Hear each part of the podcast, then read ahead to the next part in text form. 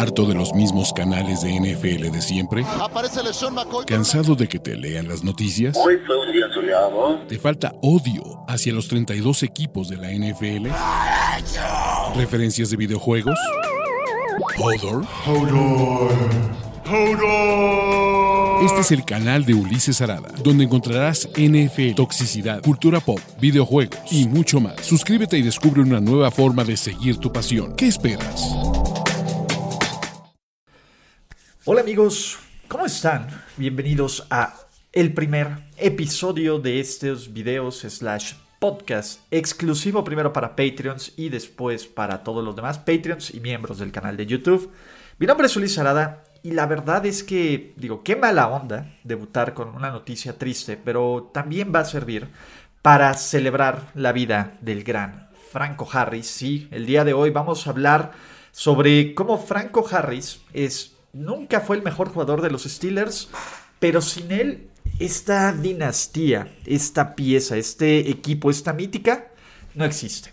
Desde mi punto de vista y es lo que trataré de explicarles y de platicar a lo largo de este video es por qué Franco Harris es el pilar o el soporte más importante de estos Steelers. Evidentemente, Franco Harris es una de las partes más importantes, de la, una de las jugadas más importantes en la historia de la NFL, la Inmaculada Recepción. Hablaremos de eso.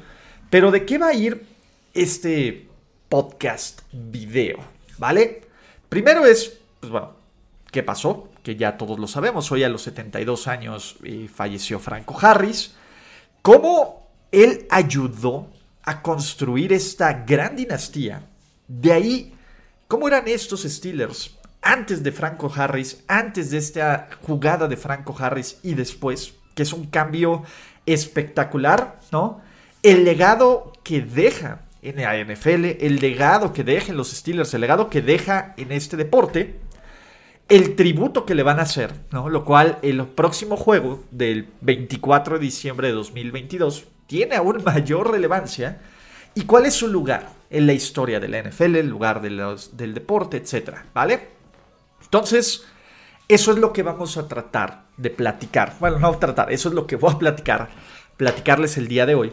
Y evidentemente también creo que estas pueden ser unas piezas de consulta, no solo ahorita, sino a lo largo del tiempo. Y creo que es el material que quiero generar primero en exclusiva para todos ustedes Patreons, para todos ustedes eh, gente que apoya más allá de sus views en este canal y ya después que salga para el público en general, ¿vale? Entonces eso será la idea, cómo, cómo tenerlo primero en estos canales y después eh, más adelante y también evidentemente, pues ya que estamos aquí y dependiendo si lo vieron en su momento o después, pues déjenme su opinión después de que vean todo este video y de que Sebas le meta más diseño, porque creo que esta es la versión 1, pero va a haber otras versiones.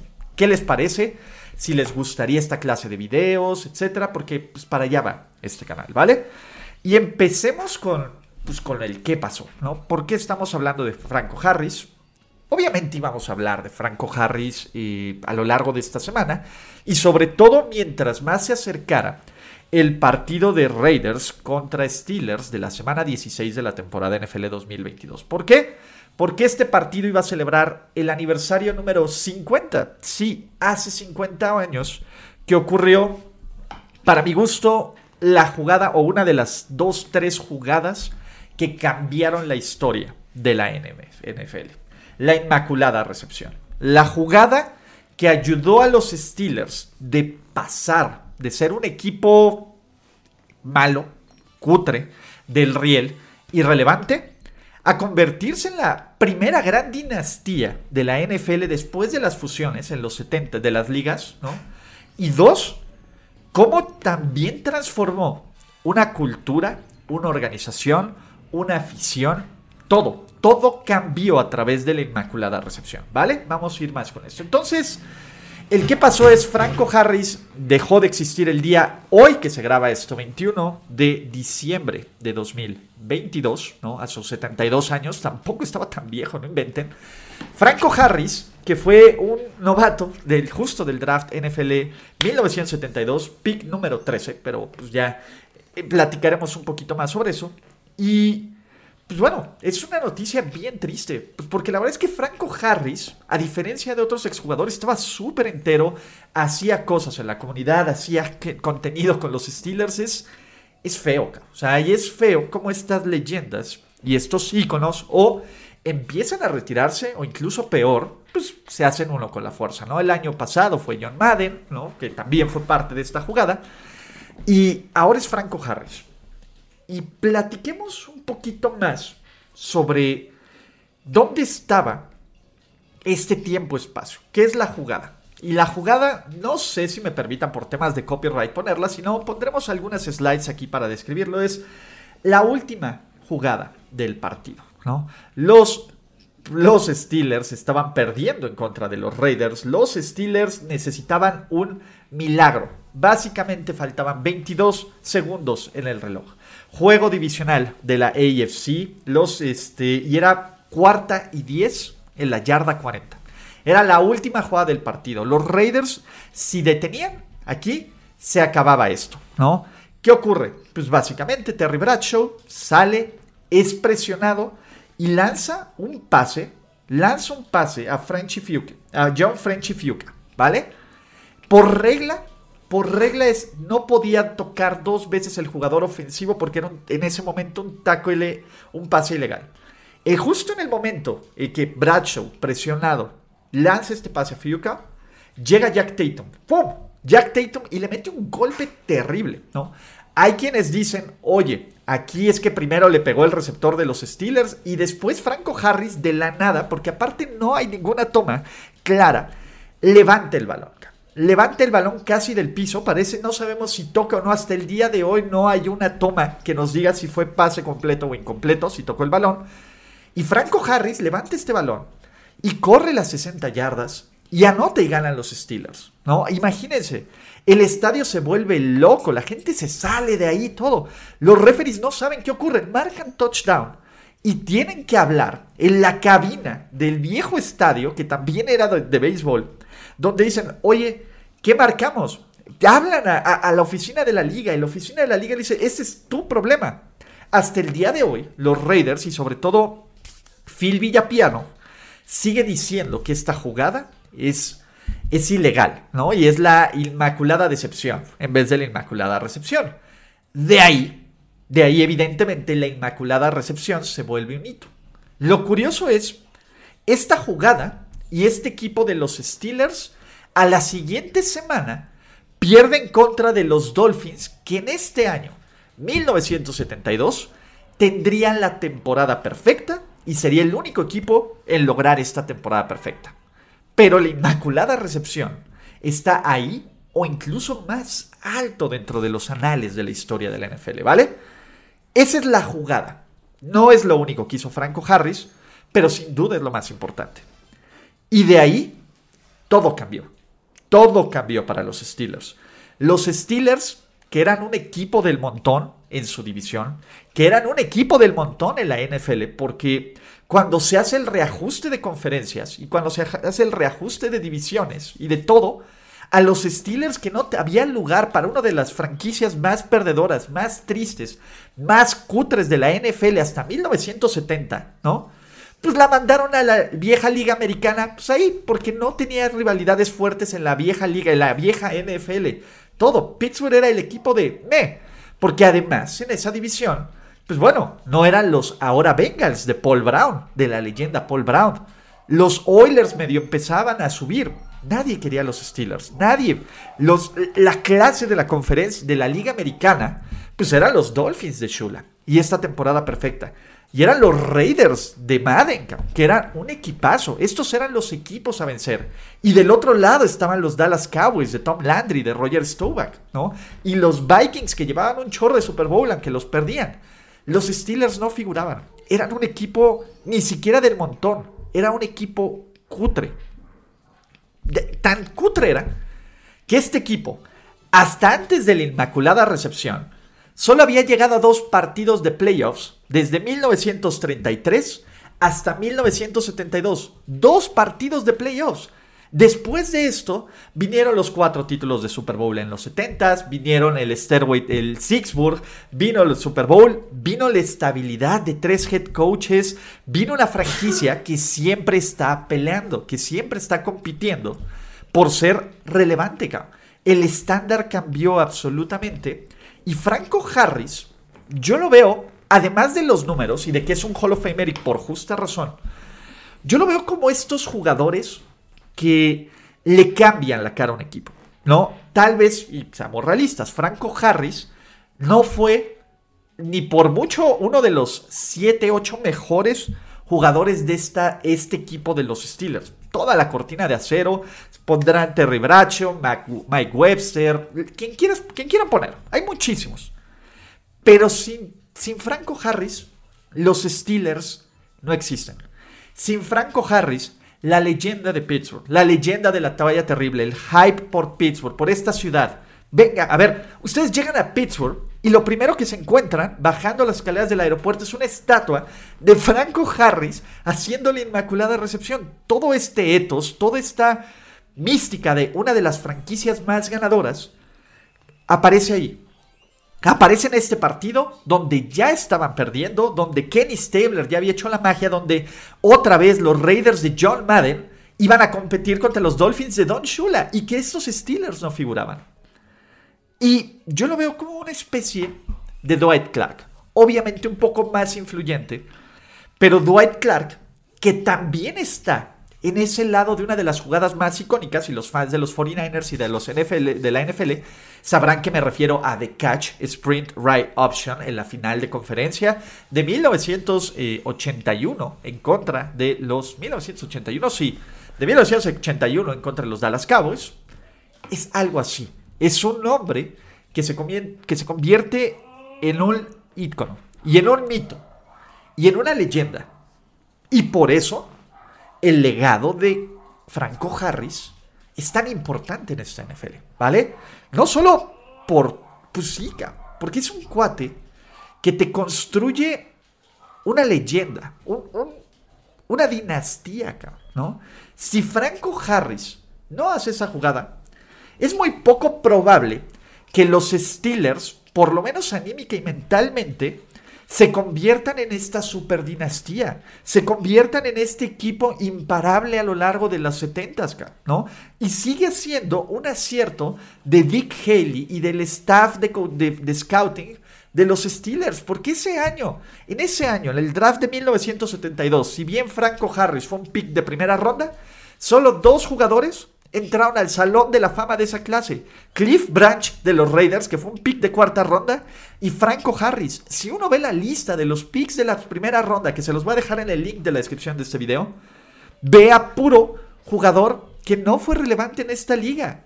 Y Franco Harris, con esto, con esta inmaculada recepción, pero no solo con esta inmaculada recepción, fue un tipo que corrió para 12.120 yardas y 91 touchdowns y agregó 2.287 yardas por recepción y otras 9 anotaciones. 100 touchdowns totales. Era este corredor que además de elusivo, se sabía proteger, tomaba las business decisions y se las criticaban. Pero Franco Harris ayudó a darle balance a esta ofensiva ayudó a ser un gran complemento de la cortina de acero, que era esta defensa espectacular, ¿no?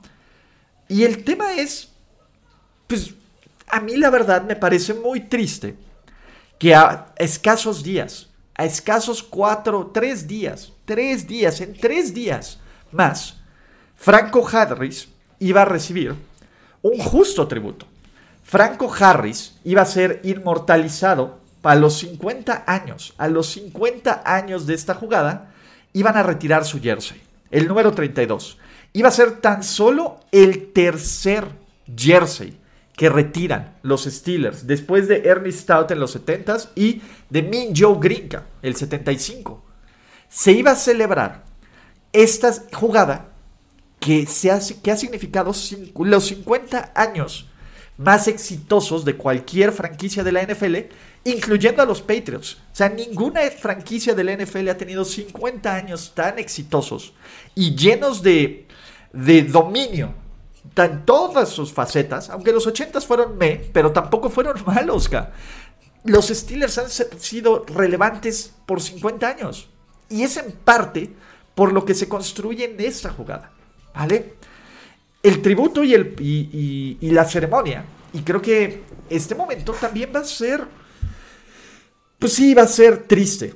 Y sí va a ser. Eh, pues eso. Va a ser nostálgico y va a ser de, güey, el hubiera. Desafortunadamente el hubiera no existe, cabrón. Pero Franco Harris va a seguir siendo este icono. Va a seguir siendo esta figura vital para sus Pittsburgh Steelers. Y creo que Franco Harris, pues bueno, tiene, tiene esta capacidad o esta cualidad de que va a vivir mientras exista la NFL y mientras exista pues sí, la NFL, no puedes no pensar, siendo fan de la NFL, en la Inmaculada Recepción. Que también el link está en la descripción de este video, ¿vale? Creo que estos Steelers, pues simplemente va a ser un tributo bien interesante. Ya reaccionaremos al respecto sobre eso. Pero sí es un momento... Y el legado de, Franco Harris pues se puede palpar en la ciudad de Pittsburgh. Afortunadamente he tenido eh, la oportunidad de visitarlo, de ir a su restaurante, de, de todo. Y era un cuate tan cercano a esta comunidad después de, de ser jugador que hizo que Pittsburgh, sinceramente, se volviera a Football Town. Porque antes de Franco Harris, antes de la cortina de acero, antes de esto, pues la verdad es que le echaban muchas ganitas, pero no había no había con qué trabajar. Y esto cambió el chip, cambió la mentalidad e inició la dinastía de los Steelers. Y pues la verdad es que sí es un día triste, ¿no? Digo, todos en algún momento nos vamos a hacer uno con la fuerza, todos en algún momento seremos, eh, pues sí, nos vamos a ir. Pero, pues es eso, ¿no? Es, es un día muy triste para los fans de los Steelers, para los fans de la NFL en general. Y creo que la mejor forma que podemos hacer para disfrutar y dar gracias, que eso es lo más importante, creo que cuando alguien se va, pero deja un legado, no solo dentro del terreno de juego, sino en tu comunidad y, que cambiaste la vida de mucha gente, eso es lo importante. Y, hay que agradecer por Franco Harris para ayudar a la NFL y, para por generar esta pues sí, esta historia, esta narrativa, esta magia, ¿no? De la Inmaculada Recepción, por ayudar a los Steelers a convertirse, les caigan bien o mal, en una franquicia modelo, porque es una franquicia modelo, y por ayudar al NFL a tener un producto tan fregón. Yo sé que los fans de los Raiders dirán, no era, no, era una Inmaculada Recepción. También eso es parte de la magia.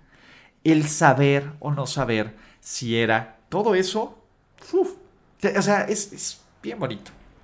Pero bueno, creo que con esto y, esta clase entre podcast slash video, podemos cerrar este primer episodio del podcast y video especial para los Patreons y para los miembros de esta comunidad de YouTube. No sin antes, muchachos, en serio, agradecerles a todos los que lo van a ver on demand y que tienen su tiempo para platicar de este NFL. Dos, agradecerles a los que hacen más allá para echar la mano en este proyecto, porque vienen más cosas, les prometo. O sea, el off-season va a ser un off-season de construir y de hablar de historias, de narrativas de la NFL, de cosas que puedan ser material de consulta. Tres, que me digan, uno, ¿qué les parece esta clase de, contenido? Ya sea que lo escuchen en podcast, ya sea que lo escuchen en video. Dos, ¿qué les gustaría ver? ¿No? Porque también va por ahí. Tres, eh, pues bueno, ¿no? Cualquier otra cosa que quieran hacer de este, de este buzón de, quejas y de sugerencias o de felicitaciones, también se puede hacer. Y no olviden, pues ya que están aquí, muchos ya lo han hecho, ¿no? Y este es para los que lo van a ver después. Si les gustó, échenle un ojo a este canal. Vean qué más contenido de NFL podemos hacer, todo eso. Y pues bueno, mi nombre es Ulises Arada. Gracias, neta, por estar aquí. Y nos vemos en otros videillos. Chao. Gracias por escuchar el podcast de Ulises Arada. No, God! No, God, please, no, no. Esperemos que tus oídos no hayan sangrado tanto. Te esperamos en la siguiente emisión y no olvides suscribirte en tu plataforma favorita como Spotify, iTunes o Google Podcast. Hasta la próxima. See, he fine. Now, give me money, or I shoot him, and I shoot all you motherfuckers.